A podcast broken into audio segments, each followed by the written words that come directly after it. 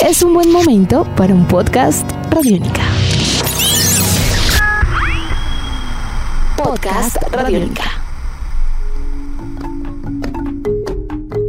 La palma de Chontaduro está cargando muy bien. Hola, bienvenidos al podcast de Chévere Pensar en Voz Alta. Yo soy Aleja Beltrán y con la producción de Jairo Rocha y Carol Ramírez iniciamos un nuevo episodio. Para mí la cocina del Pacífico tiene magia, tiene pasión, mucho amor. Es una cocina muy sana, muy natural y se siente esa energía transmitida tiene mucha combinación de indígena, de afro, porque el territorio de acá, del Tumaco, el Pacífico Sur, está muy arriesgado con la cocina también africana, que hay que tenerlo mucho en cuenta, de esa fuerza, esa energía y esos ingredientes también como la chillarana, chillangua, el orégano, el achote, el ají dulce, que invocan también a, esa, a ese sabor del Pacífico, ese, eh, comerse un pescado del mar hacia la olla, también es la calidad de frescura, textura, sabor fresco, esas conchas, esos pateuros, e inclusive el campo también, esas gallinas. Ella es María Vilma Palomino, una mujer tumaqueña que lleva los sabores del Pacífico en alto. A muy corta edad y bajo la influencia de sus tías, empezó a interesarse por la cocina de su tierra natal. Mi primer recuerdo sobre la cocina me trae mucho a mi infancia, cuando me tocaba ir con mis tías a las fincas a hacer sancochos de gallina, a hacer el fogón en leña, a buscar palos para hacer los fogones y hacer las preparaciones de sancocho que eran los fines de semana también me trae mucho recuerdo mi tía Omaira, donde fue en la casa donde yo me crié, donde yo una vez hice un encocado de pescado y lo hice muy malo y me lo echaron encima del uniforme que inclusive ese día me tocaba clase y para mí eso también me marcó muchísimo.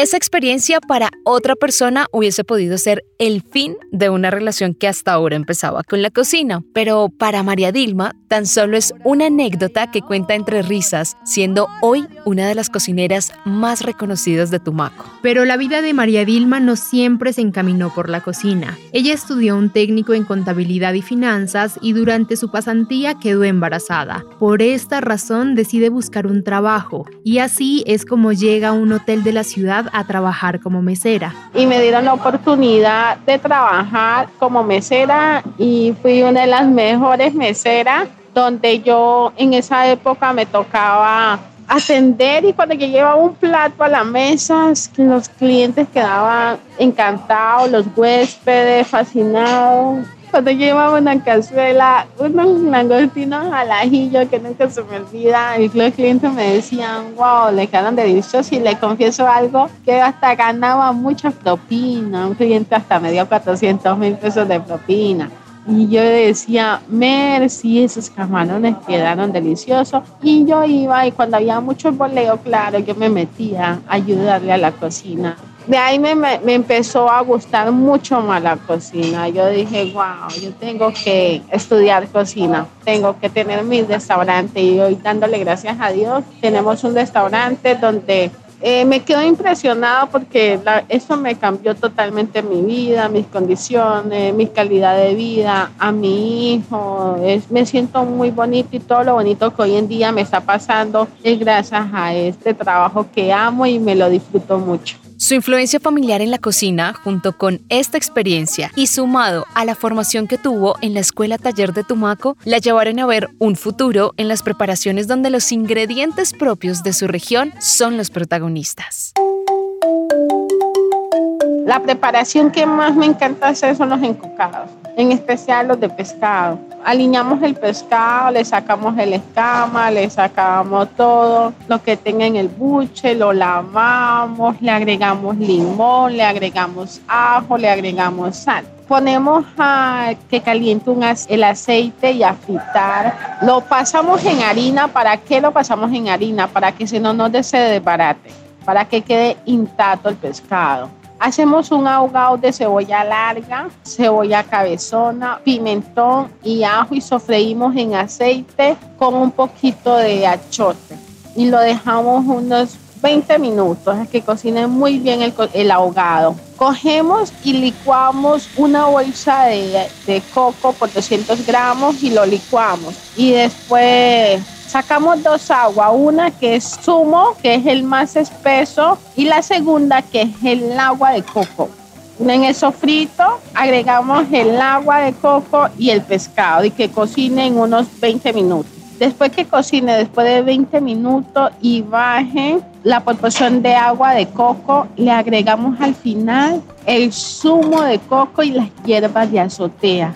¿Para que le echo al final las hierbas de azotea? Para que aromatice ese sabor de hierba con el coco y el, espesor de último, que es el, espesor del, coco más espeso que le da la textura de la cremosidad sabe a potencia del Pacífico, sabe a mucho amor, sabe a, ese, a esa mezcla de marisco, el pescado con el coco.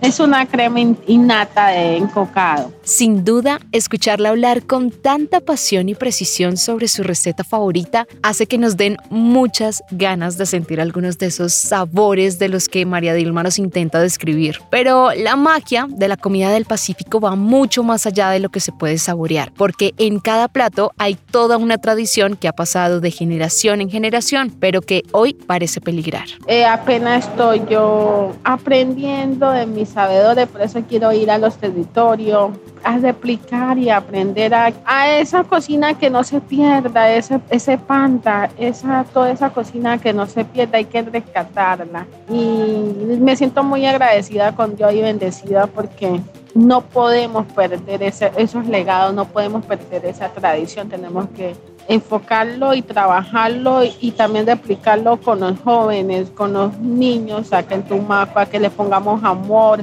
Lo más importante también que he aprendido de que nuestros productos de acá en nuestra región no solamente alimentan, sino que también tienen una forma de sanar, de sanamiento. Y eso también me parece muy importante de cómo cocinar, cómo comer sano y sanar también nuestro cuerpo, porque también manejamos unas hierbas de acá de curativas y frutas como el borojo también que son muy curativos que se manejan en las veredas, en los campos, para sanar donde son lugares donde no hay médico, donde no hay medicina. Entonces también hay un aporte curativo también en nuestros productos que también hay que irlos estudiando y investigando. Y eso he aprendido, de investigar y conocer.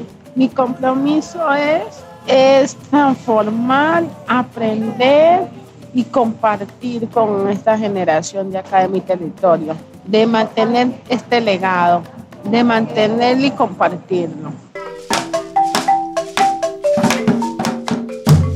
María Dilma se ha enfocado en que cada uno de sus platos sea una experiencia de sabores y saberes para quienes llegan a la perla del Pacífico. Desde 2019 prepara encocados, cazuelas, tapados de pescado y mucho más en su propio restaurante, un proyecto que nació gracias al apoyo del Fondo Emprender. Vamos a cumplir dos años con esta bonita experiencia y uno de los primeros logros, lógicamente, ha sido este gran proyecto ha sido esta empresa que, que a pesar de la pandemia, que a pesar de todos los obstáculos que hemos tenido en este año, estamos aquí trabajando fuertemente, gracias a Dios.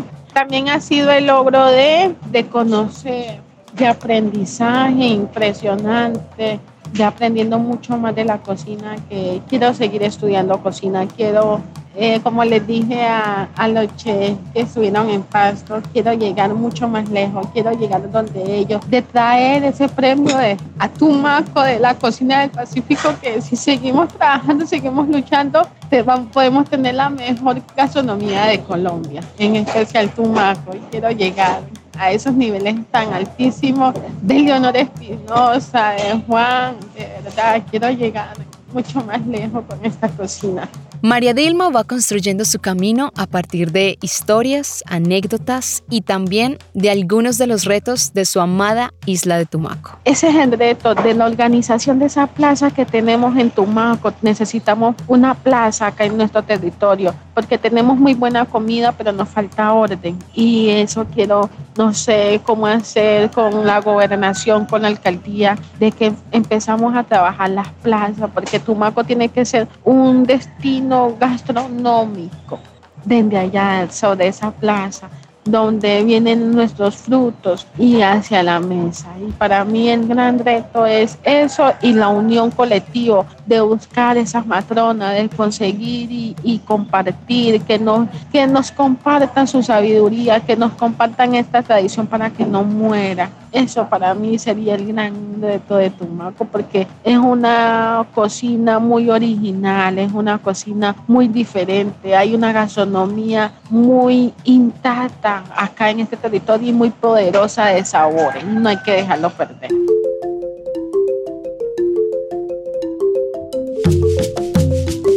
pero también un camino donde los sueños son el motor de su vida. Eh, mi sueño ahorita es de seguir conociendo mucho más la gastronomía, de explorar con lo que tenemos, sacar unos platos impresionantes con lo que tengo aquí en mi territorio.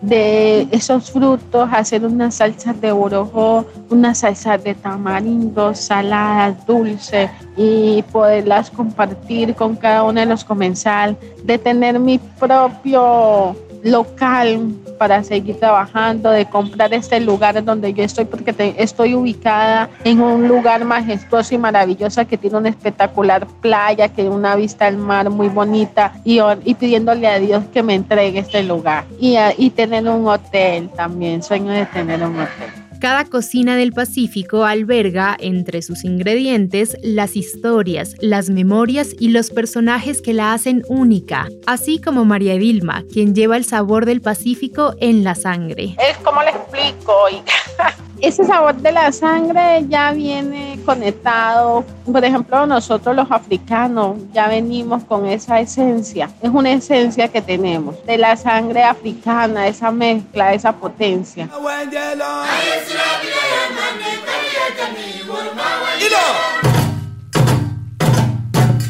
Recuerden seguir pensando en voz alta con nosotros a través de nuestras redes sociales. Nos encuentran como Radiónica en Twitter, Facebook y TikTok y como arroba Radiónica FM en Instagram. Hasta un próximo episodio. Chao. El encierro, la invisibilidad o los virus no solo son términos comunes en la nueva normalidad. Los niños formulan nuevas teorías sobre su significado con grandes respuestas en pequeñas voces.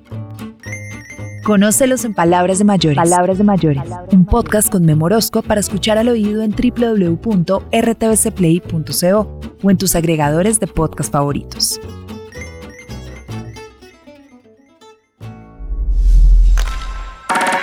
Nuestros podcasts están en radionica.rocks, en iTunes, en RTVC Play y en nuestra app Radionica para Android y iPhone. Podcast Radiónica.